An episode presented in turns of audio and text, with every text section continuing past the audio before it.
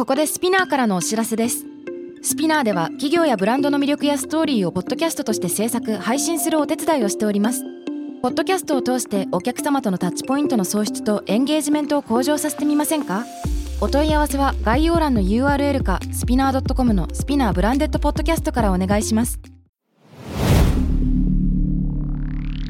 SPINEAR.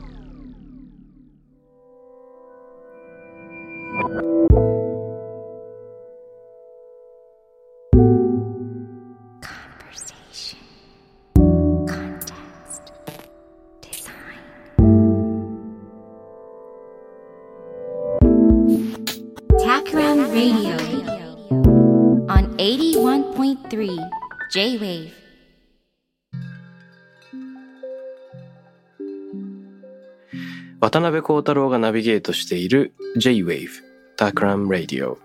えー今回のゲストはタクラムメンバー、えービジネスデザイナーの菅野めぐみさんですよろしくお願いします、よろしくお願いします。えー先日のね暗食パンの明治庵の時は明治庵の中山さんと、えーアートディレクターのバースと出てくれたけれどもあの時は3人でしたがはい。今日は一人今。日はお一人で、はい。もちろん、えー今回の収録は2週間にわたって、えー竹村大樹さんね、環境とか建築に絡めながらいろいろ語ってくれましたけれども、それを受けての話ではあるんだけれども、それとは別に、まあ、めぐちゃん自身が、このビジネスデザイナーとしての視点、これでね、気候変動とかその産業の関係、これを自分なりにその考えようとしてきた流れがあると思うんだけど、なんでそういうことに問題意識を持ってるのか、興味を持ってるのかっていうところを最初に聞いてもいいですか？あ、はい。えっと、私はあのタクラムではあのご紹介あった通りビジネスデザイナーっていう肩書きで仕事をしてるんですけどそのよくまあどんな職能なのかと聞かれることも多いんですけれどなんか最近はその時間軸についてよく考える人っていう説明が分かりやすいかもしれないっていうふうに思い始めていてうん。でタクラムにはこうエンジニアリングを得意とするメンバーだったりとか、まあ、デザインを専門とするメンバーがいる中でそのデザイナーだとかエンジニアが作るその、まあ、点と言ったら失礼ですけどなんか点だったり面みたいなものを時間の線でつないでいく役割なんじゃないかというふうに思っていて。うん。まあ、例えばその家を出てからこうお店に行って何かを買って帰るまでの2時間のサービスだったり体験みたいなことを考えるっていうこともあれば、まあ、それが積み重なって5年間の収益モデルになることもあれば、まあ、ひいてはそのタクラムでは30年後のそのビジネスのシナリオだったりあのビジョンを考えたりそういうこともあるなというふうに思っているんですね。うんでそういうことをその主にその役割としてやっている中でなんか12年前ぐらいから私もビジネスと倫理の関係性について興味を持つようになったと。でその頃はどちらかというと気候変動みたいなことよりもなんか GAFA をはじめとするこのグローバルプラットフォーマーのなんかこう独占といったことがこうグローバルなイシューになっていた頃かなと思うんですけれどもうん。なんかともかくこうサービスとビジネスと社会課題みたいなものがあこうも地続きになっているんだっていうふうにこう体感するようになったとい。うのがあって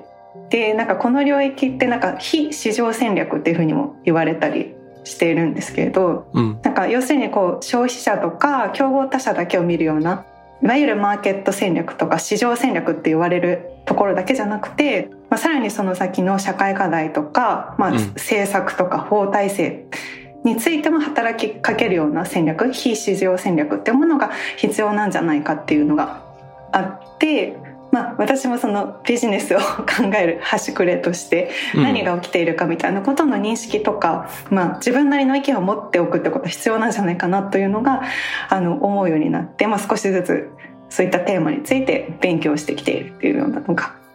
これまでの興味の経緯というか背景ですかね。はい、うんなるほど、なるほど。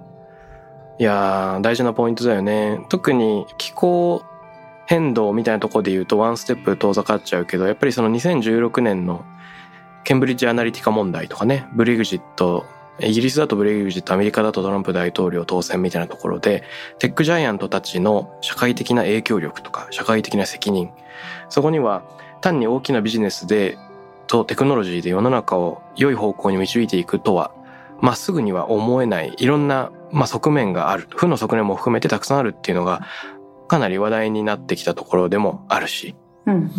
で、気候変動っていうのは、まあもちろん長年話題になってるんだけど、ここ数年特に改めて、えーいろんな企業や、もちろん政府機関なんかも話題にしている。うんあれですよね。勉強会なんかにも参加してるんだっけ？あそうですね勉強会に参加したりとか、まあ、ニュースメディアをよく読むよ注意して読むようにしたりとか、まあ、本読んだりとかそういったことをして勉強しているっていうコツコツ勉強しているっていう感じです。いや、素晴らしいです。まあそういう意味では今日は、なんて言うんだろう。僕が知らないようなこともたくさんめぐちゃんから聞けるのかなということで、楽しみに参りました。期待に添えるようにはい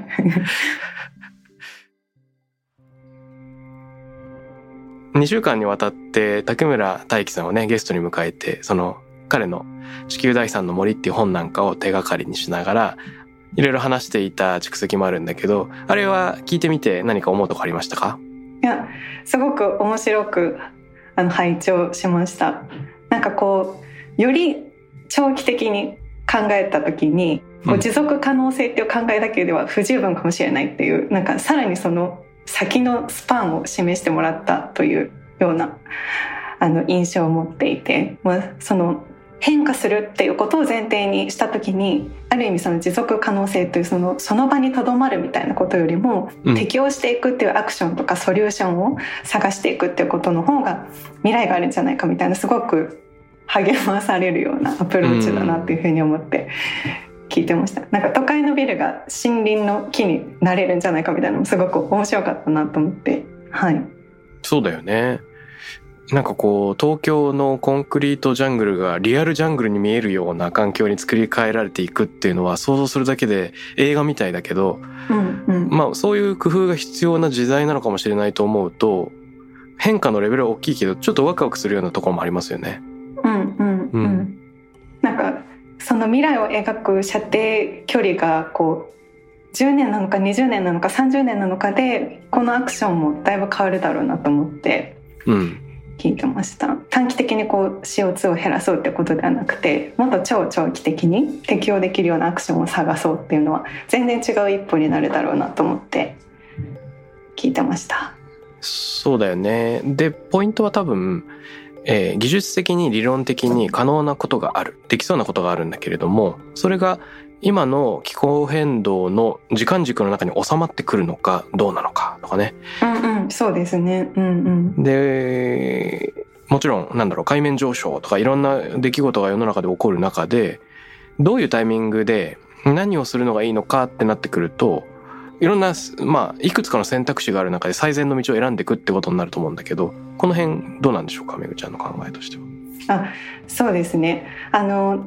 竹村さんのようなビジョンってその気候変動でこう対別するところの適応っていう方のアプローチで、うんもう一つセットでよく言葉として出てくるのが緩和っていうアプローチで最近あの日本語訳が出たんですけどビル・ゲイツの気候変動に関する新潮の中でも、まあ、うん適応と緩和っていう2つでこう語られたりするんですけれども、うんなんかそれぞれ改めて何を指すか確認しておくと、えっと、緩和っていう方で言うとあの CO2 とか温室効果ガスを削減することによって温暖化を緩和させていこうというアプローチうん。ででまさにこれあのどの国が何パーセントまで削減するかっていうような議論がされていてこうメディアで目にしない日はないなっていうようなアプローチがこう緩和と呼ばれるものうん。でもう一つその気候変動のアプローチとして適応っていうものがあるんですけど、まあ、何に適応していくかというと、まあ、地球の気温変化とそれに伴う環境変化うん。にこう適応していくっていうことに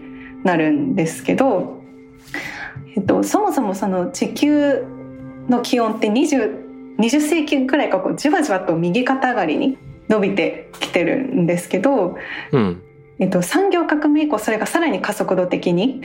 変化していてその加速度的変化に人間の生活がこう適応が間に合わないと。でじわじわ上がっていくのであればこうじわじわ適応してライフスタイルを変えて適応していけるものがあまりに加速度的に変化していくので適応が間に合わないということが今問題になっていると。うん。でその IPCC のレポートで試算されているのは2100年頃までに海面が30センチとか50センチぐらい上がって水面下に没する人が1000万人出てくるとこの人たちがその加速度的な変化に適応できないというふうに見積もられているということなんですね。うんうんでちょっとペラペラ喋っちゃったんですけどなんか一旦立ち止まってこの海面上昇30から50センチっていうのがどういうものか想像するとはい日本って干潮と満潮の間に1.2メートル差があるんですようんうん日常的に。うん。であるいは東京ってそもそも海抜ゼロメートル地帯に住んでいて埋め立て地に住んでいてマイナスのところに150万人ぐらい住んでるんですけどその2100年に気候難民が出ないっていうのは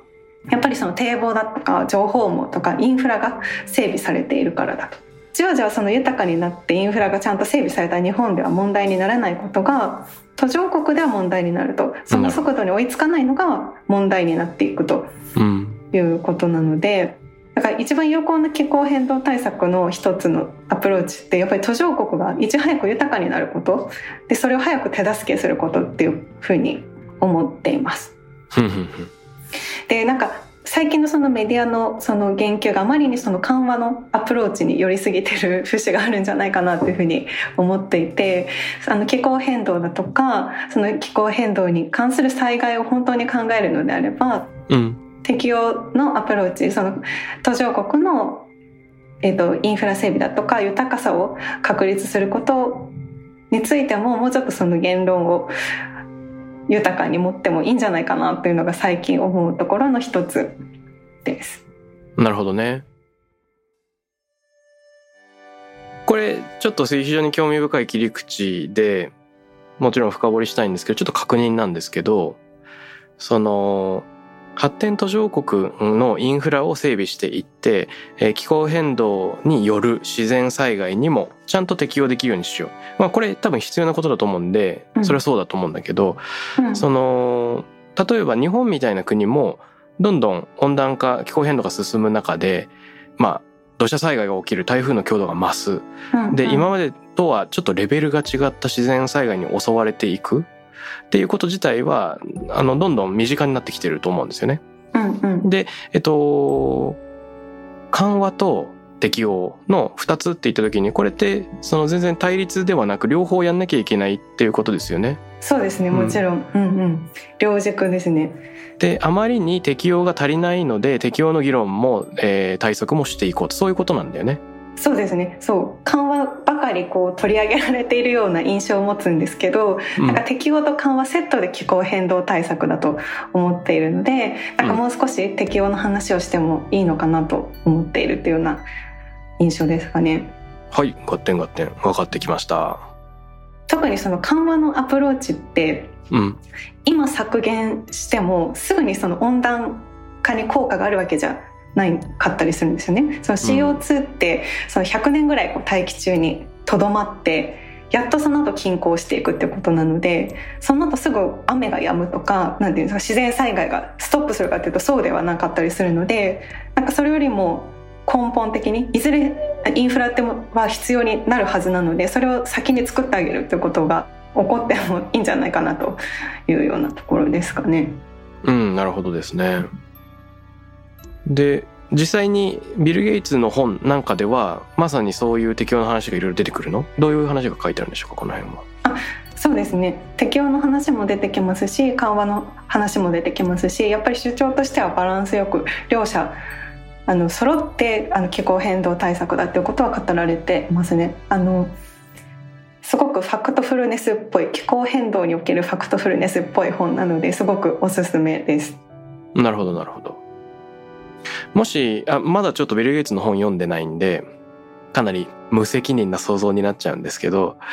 その、はい。ビル・ゲイツ自身は、えー自分自身、その投資をしていたりだとか財団をやっているので、うんうん。その自分の投資先に資するようなその言説がメインになっている可能性もなきにしもあらずだなと思う。その辺はどうなんでしょうね。うん。あそうですね。もちろんそのビル・ゲイツの巨大巨額を使ってやれることはやっているけれども、僕だけのじ力じゃ足りないっていうことがその新しい本を書くモチベーションになっていることもすごく伺えるのでうんなるほど。だから呼びかけているっていうことはすごく伝わってくるような本でした。うん、なるほど、なるほど。これはちょっと読んでみなきゃいかんですな。そして、そして、また適用の話に戻っていくんだっけ？あ緩和のアプローチをちょっと今度はあ、そうだ、緩和。はい話したいなと思ってあ、ぜひお願いします、緩和の話。で緩和ってその CO2 を減らして減らしていく。その温暖化を緩やかにしていくっていうことなんですけど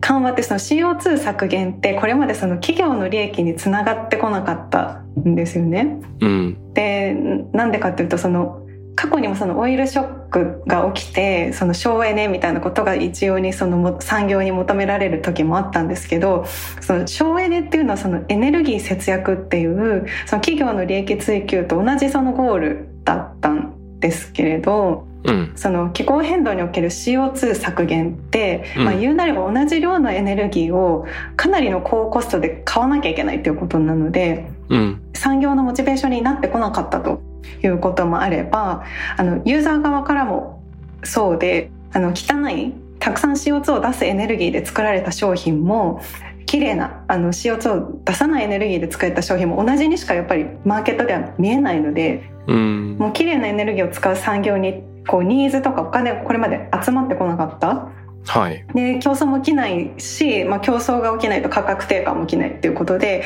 まあ、ずっとその市場にモチベーションが起きない状態だったんですけどこのままじゃいけないよねっていうので新しいルールが必要だということで真っ先に動き出してるのが EU なんですけどうん。うん。でどんなルールセットを始めようとしてるかっていうとそのそれが国境炭素調整とかうん。国境炭素税とかって言われるものなんですけど、メディアで聞きますよね。うんうん、これ何かというと、まあ、炭素を排出する簡単に言うと炭素を排出する商品を輸入するときに炭素税という形で、まあ、関税のようなものをかけていこうじゃないかと お互いに。うん。で減らさないとその税がかけられてしまうので、まあ、産業も反強制的にモチベーションにしていこうとうんいう。ようなことが最近起きていると。で実際そのどうこの炭素税を WTO が調整していくかとかあるいはその CO2 っていう見えない気体をどう測っていくんだみたいなこととかはいろいろ問題はあるんですけどうん。EU のモチベーションとしてはもう2023年にも執行するぞっていうことなので、まあ、遅かれ早かれこの気候変動対策というものにそのマーケットのインセンティブがつくように変わっていくっていう機運があるなというふうに見ています。なるほど。でそうなった時にその日本の産業がどうなるかなって想像するとうん。なかなか厳しい局面にありそうだなというふうにも思っていてうん。でなんでかっていうとその EU がこういち早くそういうルールセットを始めたのも一つ理由があってはい。EU ってやっぱりクリーンなエネルギーがすごく強いんですよね風力だとかねうん、再エネとかあるいはフランスでは原子力発電も稼働していたりとか、かなりこのエネルギーコストが低い国で、まあ、そういうルールを用いてもなおグローバルなマーケットで競争力を用いるという若干正気を見越してのそのルールセットなのかなというふうにも見ていて。それはそうだよね。あの、うんうん。卑近な例だと、テネットの映画で、あの、主人公の名もなき男が、よくタンカーみたいなのに乗って、あ、てかさ、オープニング近くでさ、はい、なぜか洋上の風力発電所の塔の中でなんか筋トレしてる主人公みたいなシーンがあるけど、あれ多分、あの、デンマーク、コペンハーゲン沖とかの ね、はい、海上の風力発電パークだよね。そうかも。うんうんうんああの、イイケアなんかも最近はあももともと再生可能エネルギーですごく強くて、うんうん。確か去年とかに結構前の段階でカーボンネガティブになっていて、かつ最近はあれだよね、再生エネルギーを小売りで一般家庭向けに再生可能エネルギーを販売し始めるみたいなのもなんか報道されてましたよね。うんうんうんだからやっぱ北欧あたりは再生可能エネルギーのそもそも普及も有利だし、まあ環境として非常に強いところですよね。うんうんうん。そうなんですよねやっぱり日本ってこう地形的にも複雑だったりしてうん太陽光パネルをこうガーッと置ける面積がなかったりとか置けたとしてもそのマックス値がこうもう見えてしまっているような状況でかなりこう難しいなというところですね。いやなんかそのちょっと日本の話も聞いていきたいんだけどはいはい。ちょっとだけ巻き戻るとさ緩和自体はつまり CO2 削減自体は企業の利益につながらないっていう話があったじゃない？だからなかなかそこでその市場原理の中で頑張るとか競争が起きづらいんじゃないかって話があったんだけどこれなんかすごく冷徹な正しい分析だなと思いつつうん。なんかそこ自体をんどうにかハックできないんだろうかっていうこうもやっとした気持ちも残るんだよね。でどういうことかっていうと例えばエア CO って読むのかな？あのブルックリンのスタートアップニューヨークのスタートアップがあって大気中の CO2 からウォッカを作るみたいな会社があるんですよね。ほうで普通なんかアルコールお酒作る時って CO2 が排出されるんだけれどもはいあのこのスタートアップがやってることは CO2 と水からエタノールを作るっていうそういうことをやっていてこのテクノロジーは昔からあるものらしいんですね基本的には。うんまあ、でもその金属触媒を使って電気化学変換するみたいなのをお酒作りに初めて、えっと、応用しているスタートアップってことらしくて。へえ。もう実際売ってんだけどさ空気、はい。水と太陽から作られたウォッカってなんかラベルに書いてあるの。へえ。で1本だいたい750ミリの1本ボトル作るごとにえっとね CO2 が 454g くらい吸収されるっていううん。やつなんだって。でもちろんこれはねあのたった一社の取り組みなんでうんうん。CO2 が実際に削減されるっていうくらいの影響力を作るにはもう全世界の人が何本もウォッカを飲む。ベロンベロンに。それだけだと、まあダメなのかもしれないんだけど、まあ、ちょっと面白い事例。なんか調べてみたらどうもあの NASA が CO2 変換チャレンジレースっていうのを主催してるらしくて。えー、面白い。でこのレースで優勝したらしいんですよ。なるほど。あの二酸化炭素を使ってそれ以外のものをっていうね。うんでこれはどうもなんで NASA がやってるかっていうと長期宇宙探索計画みたいなのを考えるときにやっぱり二酸化炭素をどうにかできないかっていうのででもちろんアル今回はアルコールなんだけどでこの会社はあの手指消毒剤も作ってるらしい。うんでそっからさらにその何？あのブドウ糖を作るみたいな糖分子に変換させる次のフェーズみたいなのも進んでるんだって。うんでまあこれ一社なんでねうんなんというか例えば規模が足りないとかあのでこれスタートアップした人たちもその多分化学のドクターとかでうん専門性も必要だし時間もかかるってことになっちゃうと市場全体のことにはならないのは正しいと思うんですよね。でもだからこそ冒頭にめぐちゃんが言ってたその非市場戦略みたいなところでうん。CO2 の緩和をなんかモチベーションにつなげるっていうのってなんかできないんだっけっていう。うんうん。でこのエア CO みたいな取り組みはいやむしろ CO2 資源になるよっていうモチベーションに変わる一例だと思うんだけどそこってないのかな何か。それもあのありそうですよね。政策的にその CO2 を減らすというよりは CO2 を新しい資源としてうんサービスだとか商品を作っていくことに対してなんていうんですかねその投資スパンとか時間とお金をつけてあげてこう援助するってやり方はありそうだなと思いますね。ふむふむ？うん、なんかでもそのおっしゃる通りその、CO2 削減っていうのが新しいそのマーケットの変数として加わったとしても、そうでなかったとしても、うんなんかやっぱりその地球温暖化っていうものを新しい制約にして発揮できるクリエイティビティみたいなものがあるように思っていてはいはいはいはい。それはその竹村さんのあの事例もそうですしなんか日本もその今後そのクリーンエネルギーが取れない国っていう風になった時になんか新しい産業のあり方とかっていうことも想像できるんじゃないかなっていう風に最近は妄想をしていて。うん。で例えばその日本は物を作って売るっていう戦い方じゃなくてそのプロセスやレシピだけを売って現地で作るみたいなパラダイムシフトも想像できるんじゃないかと最近は思っているんですね。うん。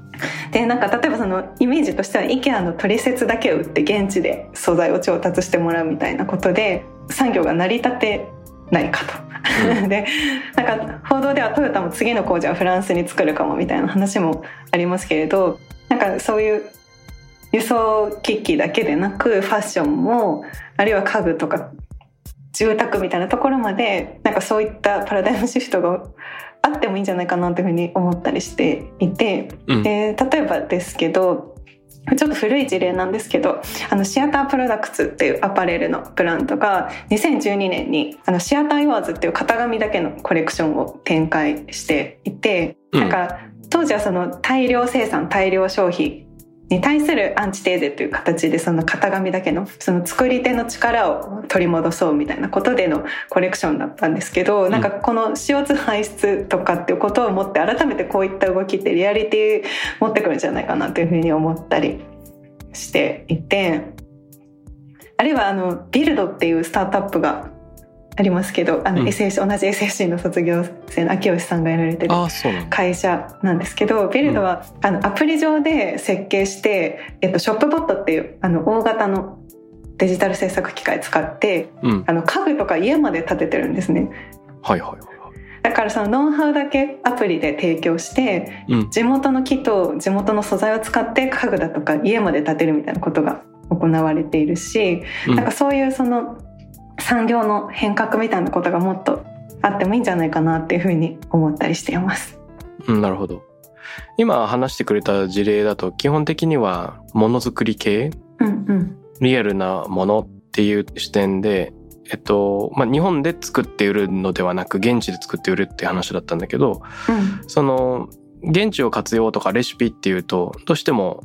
テック産業というかねうん。なんかソフトウェアだったらもう世界中同じなんじゃないかっていうようなそういう切り口もありそうだけどそっちはどうなんでしょうか？いやそうですね。もちろんその情報産業とか知財戦略みたいなことってこれまで以上にその CO2 出さない産業としてはもっと日本は頑張っていかなきゃいけない領域だと思うんですけどやっぱりそのバーティカルなプラットフォームって日本ってあんまりこううまくやれていないというかうん。こうネットフリックスもそうだしガンファあ冒頭に話したガンファもそうだしやっぱそのあたりはちょっと後手に回ってしまってると思うんですけど一方でそのバーティカルじゃなくてホリゾンタルかうんうん。は下手だなという感じなんですけどその深さのあるプラットフォームについてはなんか強みを持ち得そうって言ったこともあってなるほど。なんかそういったところであの頑張っていくみたいなこともあると思いますね。ちょっと話それちゃいますけど、うん、うん。もう一つ気になっていることうん。ぜひ教えてください。気になっていることいいですか？なんかこの脱炭素とかを考えるときにその日本がこう豊かにならなくてもいいとか、あうの経済成長を無視しても CO2 削減っていうのはちょっと違うなっていうふうに個人的には思っていてっていうのはその100年後の地球を考えるのとその100年後の社会保障を考えることの利害が一致してないトレードオフの状態にあるんじゃないかっていう見方が一つありますと。でなんでかっていうとその今その CO2 削減に100兆円ぐらいかかるっていうふうに経産省の外郭団体が試算してるんですけど100兆円ほどのこの財政出動を今してしまうとうんすでにその社会保障の世代間格差年金問題とかこう日本ではかなりこう破綻している状態でその100年後その正しい社会保障がないかもしれないと。そのうん。今地球を残すためにお金を使っても残したその将来世代が豊かに健やかに過ごせるような社会を残しておけないかもしれないっていうのはすごくアンバランスだなというふうに思ってます。うん。なのでその将来世代を持ってこう地球を考えるっていうことをするのであればやっぱり同時に社会保障というか何をもってあのセーフティーネットを作っていくか。それはその金銭的な保障だけじゃなくてもう一回顧問を創出しようというあの動きもありますけどそういったあの金銭に変わるものかもしれないんですけどやっぱりそういったものとセットにして話をしていかないとうん。なんかこうどこもこう利害が合わないような状態になってしまってるなというふうに思っているので、うん。なんかやっぱりその政府だけじゃなくて民間だけじゃなくてやっぱり混然一体となってアタックしていかなきゃいけないイシューだなというふうに捉えているのでうんそうですね。それは何なんだろう？でも豊かさをうん？なんていうの？それって。緩和を突き詰めるとどうしても豊かさを犠牲にしちゃうことにならざるを得ない。そういう言説があるよってこと？そうですね。今のままの社会システムだと、うん。まあ、お金を持って炭素排出を止めて、うん。お金を持って社会保障を支えるっていうことになっているので、うん。まあ、両取りはできないよなと。うんあるいはより他の外国からのその貿易によってお金を作ってそれでまあ日本を支えていくってことになってしまうけれども、うんまあ、それが正しい姿かどうかはちょっとさておき、まあ、あるいはその今の社会システムを作っているものを少しずつ変えていくみたいなことが必要かなと。なるほどね。これ、どう捉えたらいいのかな？なんかちょっと難しいなと思うのは、まず前半に出てきたような、発展途上国がいち早く豊かになるっていうことも一方重要じゃない？うん、で、なんかマクロ的に考えると、その地球全体だとゼロ成長に修練していくのが不可避であるっていうようなことを結構多くの経済学者たちが言っていて、うん。あの、大体、何、50年くらい前にさ、GDP 成長率がこう、ピークを迎え、そこからは下降、長期的には下降トレンドにあるみたいな。で、もし今後、その発展途上国に成長を、えっ、と、やってもらうとしたら、マクロとしては多分、日本みたいな国は、その成長自体は目指さないっていう方が、多分ロジックとしては合っている。うんで、こうやって別に、なんていうか、経済の手を抜くってことではないような気がしていて、無限の成長っていうのが実はそもそも不可能であるっていうことを受け入れるっていうのはなんかありなんじゃないかなっていうのを個人的には思ってんだよね。前年より増やせ増やせっていう価値観ではなく、単に、まあ、前年と同じでいいじゃんとか、うん。別に成長はしなくていいじゃんっていうのは全然なんかありな気もしていて、そこはどうなんでしょうか、そうですね。あの経済成長を突き詰めなくてもあの豊かになるようなことは達成できるかなというふうに思っていてその豊かさっていうことが。うん。でちょっとこれ 横道にそれるかもしれないですけど個人的には資本主義はそこまで否定していなくて、ただその現在の資本主義の姿が完璧でないということはすごくそうだなと思うなのでもっと調整していかなきゃいけないなと改善していかなきゃいけないなというふうに思ってますうん。でなんかよく言われるのがその完璧な計画を実行できる社会主義を創造して資本主義を否定するけれども完璧な計画を実行できる当局を想定するならそうそうなるんですけどうん。どちらも完璧じゃないんですねおそらくマーケットのルールも完璧じゃないし政府と完璧な計画を作れる政府当局もいないしどっちも完璧ではないと思うのでどちらのあの形態を取ったとしてもどんどん改善していかなきゃいけないということは必須だなと思っていてうん。でその再分配の仕組みっていうのがまだ資本主義においてはまだまだ未完成なところが多いというか、まあ、まあそのうちの結果の一つがまあ温暖化ということも言えると思うのでそのルールを再調整するというところはもっと考えていかなきゃいけない部分だなというふうに思ってます。うん。そうだよね。そのルール作りっていうのはなんかクリエイティビティありそうだね。例の非市場戦略的なものが、あの、を同時に、えっ、と、みんなが制約の中に組み込むとか、うん例のなんだっけ、国境炭素税みたいな話もあったりすると思うんだけど、そのルールによって、もし、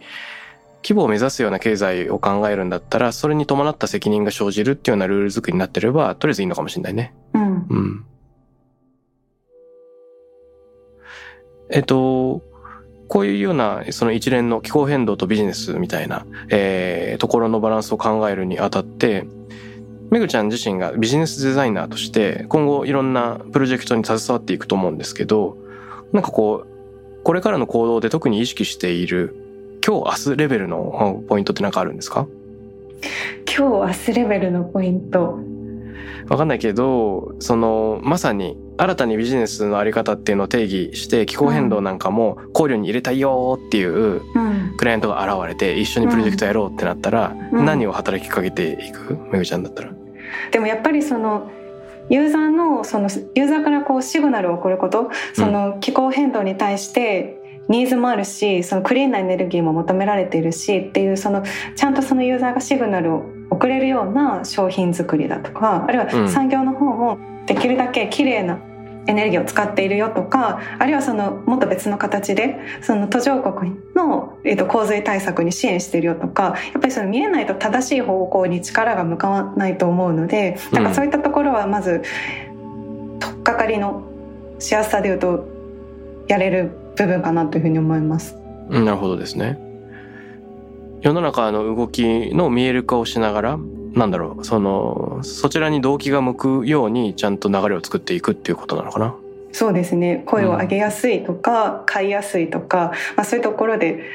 支援できる部分があるかなというふうに想像します。はい、これからあれなの？もっと勉強が進んでいく気がするんだけどめぐちゃんが今後深掘りしていきたい領域って何かあるんですか？あそうですね。でもやっぱりアメリカとか見てるとすごくお金も集まってきてるしニーズも集まってきていてすごくそのプレイヤーが豊かになってきてるなっていうのは思うので、うん、なんかそういった動向を見て日本でも真似れる部分は真似できたりするといいなっていうふうに思って見てます。まずはその事例収集というとあれですけど、ね、どんな動向があるのかみたいなところを今ウォッチしてます。うん。ちょうど最近のあのクォーツのメールマガジンなんかにもそういった話題がたくさん出てるけどどうも10年前くらいに一度この脱炭素化のムーブメントがかなりその、インターネットの黎明期に例えられるような感じでバッと投資のお金が集まるタイミングがあって、ちょうど10年前くらいがオバマ大統領だったり、そうだよね。多分そういう時期でなんか民主党になったしカーボンプライシングみたいな議論が始まったし再エネのコストが低下し始めるみたいなそういうタイミングが一度あったけれども、で一回あれだよねなかなか投資が回収できないなとか。うん、うん、そうそう。なんかやっぱシリコンバレー的な観測でリターンを得るものとしての投機対象だったと思うんですね。やっぱりそれはまだ世間としての認識が一致していなかったというか、うん、でもそれで一度潰れて、まあ、トランプ政権に変わってもまたもう一度ってなった時にはもうそこの認識のすり合わせはできている状態のスタートだと思うので、うん、なかなかこうリターンが返ってこないものであるという認識もそうだしよりその危機的な状況にあるというところからのスタートだと思うのでなんかそれでやっぱりそのさっきの豊かさと一致しないみたいなことの話とちょっと関連するかなと思いますけど、うん、その投資家の理解ってやっぱり一つすごく大事ですよね今後その気候変動に対して。そうだよね。でやっぱりその時金銭的リターンじゃなくて何を求めるかってその関わりしろとかやりがいとかその自分の達成感とか、まあ、金銭に変わるそういったなんて言うんでしょう豊かさウェルビーイングみたいなものだと思っていて、うん、でそれってちゃんと成立するんだっていうのが最近その少しずつ事例として出てきてるかなというふうにも思っていて。そうだよね。それそのステークホルダー資本主義みたいな形態に企業が変わっていくって一つその例かなと思うんですね。うん、その投資家にすぐそのリターンを返さなくていいような組織体制に移行していくっていうことは長期的にリターンを出さない投資がどんどんできるような組織になっていくっていうことだと思うので、うん、うん、これは非常に難しいポイントですな。そのなんか例えば説明責任をより大きく負っている大規模な企業とか公開企業になるとあの世間の目があるからステークホルダーのことを考えるよりなんか10月がかかるとかっていうのはあるんだけど、うん、結局同じルールで競争原理の中にクライメットテックみたいなその気候変動対策みたいなのを組み込んでた方がそのね儲かるとかリターンがあるっていう同じルールのみだと結局またバブルになって弾けてっていうことを繰り返す可能性もある。うん、う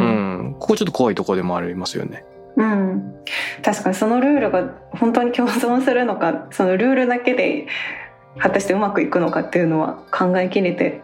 ないですね。いや難しいけど、うん、考えていかなきゃいけない領域かもしれない。ね、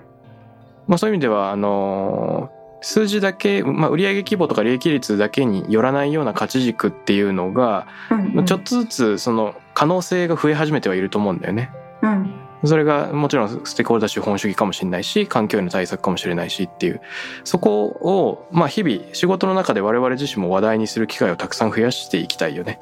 うんうん、うん、そうですね。それを主張する人たちが増えれば増えるほど世の中の枠組みに取り入れられていくはずだから。うんうん。うん。まあ、実際あのめぐちゃんと僕が一緒に取り組むプロジェクト今後もありそうだなと思ってるんでそういう場で実践に移していきましょう。はい。声を大きくして。うわーって。やっていきましょう。タクラムレディオに関するメッセージや感想はツイッターからハッシュタグタクラム813をつけてつぶやいてください。 Takram813 です。また、僕、渡邉康太郎への質問や相談などは、Twitter のダイレクトメッセージからも受け付けています。番組オフィシャルアカウント、アットマーク、タクラム813をフォローして送ってください。